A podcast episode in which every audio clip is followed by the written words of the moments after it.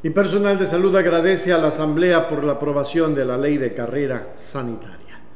Una vez que la ley de carrera sanitaria se encuentra en plena vigencia, luego de su publicación en el registro oficial, personal de salud del país agradeció a la Asamblea Nacional por su decidido trabajo en la construcción de este cuerpo legal que contribuirá a mejorar el servicio de salud.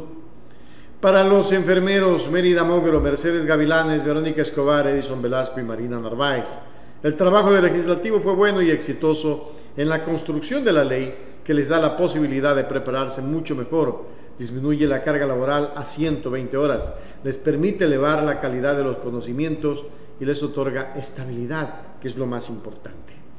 Mariana Narváez exteriorizó su agradecimiento al presidente de la Asamblea Nacional, Virgilio Saquicela, por la apertura para expresar ante el Pleno del Legislativo sus vivencias y necesidades también a la Comisión del Derecho a la Salud, que les permitió sustentar técnica y científicamente la importancia de la ley.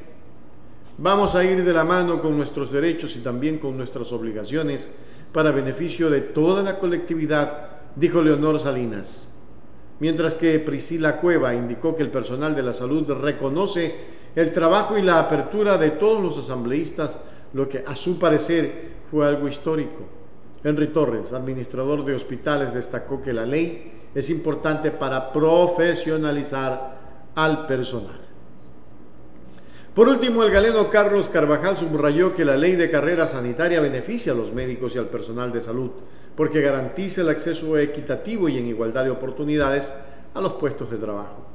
La ley de carrera sanitaria se encuentra vigente desde el 1 de septiembre con la publicación en el suplemento del registro oficial número 139.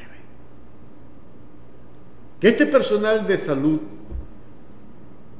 tenga, y a modo de comentario, esa estabilidad en sus puestos es muy importante. Porque con esto certificamos que nuestra gente va a estar tranquila y como tiene que ser. El trabajo del legislativo, sí, claro, que ha sido exitoso en la construcción de la ley. Esa posibilidad de prepararse mucho mejor, la disminución de la carga laboral a 120 horas.